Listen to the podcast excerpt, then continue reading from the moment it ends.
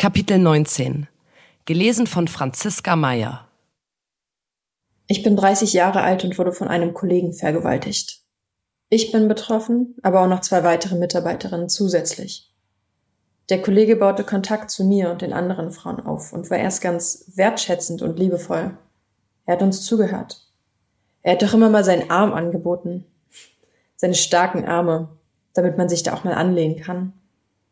Und nach und nach wurde das dann übergriffig, bis es zu Vergewaltigungen kam, während wir gemeinsam Schicht hatten.